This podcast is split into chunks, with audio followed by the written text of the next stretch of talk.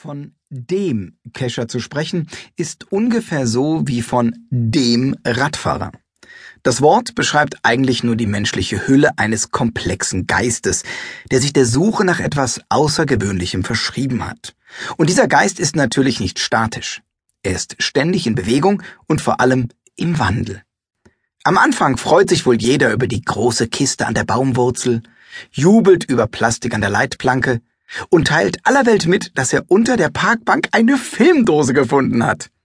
Dann setzt ein Prozess der Veränderung ein. Das Glücksgefühl bleibt aus, wenn man mal wieder unter ein paar Stöckchen nur einen Pettling findet. Also wird die Schlagzahl erhöht. Es müssen mehrere Dosen am Tag sein. Zuerst ist es ein Mikrofeld, dann wird irgendwann ein Powertrail erledigt.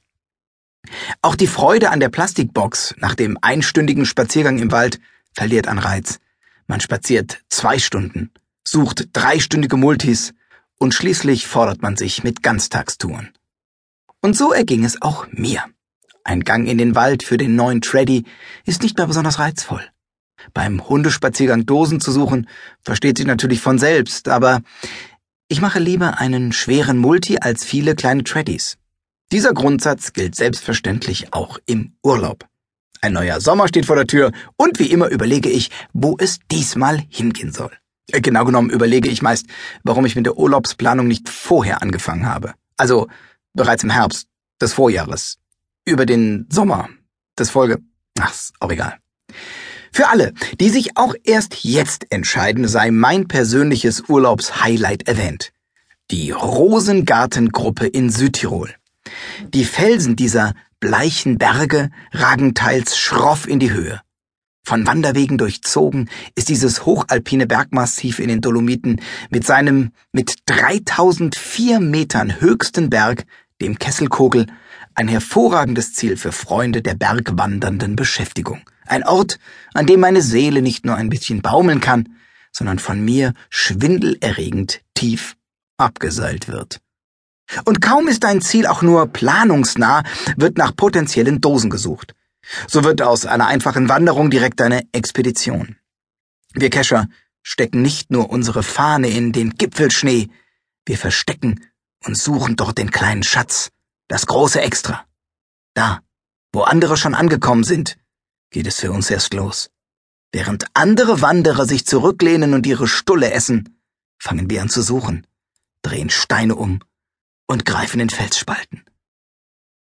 Für die Sommerferien hatte ich mich mit befreundeten Keschern, einige davon richtige Alpin-Bergweltgipfel, ich krieg euch alle Profis, zum Hochgebirgswandern verabredet. Eine Hüttentour stand an. Es war schon immer mein Traum, einmal nur mit einem Rucksack von Hütte zu Hütte zu ziehen, als Städter einmal das Gefühl zu haben, wie Reinhold Messner durch unbezwungene Landschaften zu streifen, Sturm, Regen, und sämtlichen Stress des Alltags hinter mir zu lassen. Sich einfach treiben lassen. Einem Ziel langsam, Schritt für Schritt näher kommen. Bereits die Vorbereitung war Erholung pur. Da wir unser ganzes Gepäck mittragen mussten und nicht wie andere Zivilisationsabenteurer Taschen und Schlafsäcke per Auto von Herberge zu Herberge kutschieren lassen wollten, gaben wir uns die Aufgabe, mit minimalstem Gepäck zu laufen, also maximale Gewichtseinsparung zu praktizieren. Gedankenspiele solcher Art erfüllen mich mit maximaler Freude. Sieben Kilo Gepäck müssen für fünf Tage reichen. Jedes Gramm mehr schneidet Striemen in die Schultern, zieht dich unbarmherzig ins Tal zurück. Eine Excel-Tabelle erleichterte die Vorbereitung. Ihr Ergebnis stimmte aber nie mit der Zahl auf der Waage überein. Die musste kaputt sein. Die Waage. Das Hauptgewicht waren Helm, Klettersteigset und Gurt. Der Rest bestand aus einer Hose, am Körper, zwei ultraschnell trocknenden T-Shirts, zwei Sportunterho... Also, was mir niemand gesagt hat, ist, dass die so bescheuert aussehen. Feinripp ist dagegen hocherotisches Accessoire. Und eine Regenjacke für, wenn's mal regnen tun sollte, wie mir unser Ruhrgebietskescher-Kumpelkollege zuraunte. Und natürlich das GPS-Gerät.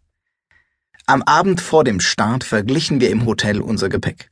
Das erste, was die Profis bei mir aussortierten, war die Plastikhülle. Die, in der die Batterien geschützt aufgehoben werden sollten. Ah, ist zu viel Gewicht. Findest du später auch so. Dann verschwand meine Zahnpasta. Nimm meine. Wir wechseln uns ab.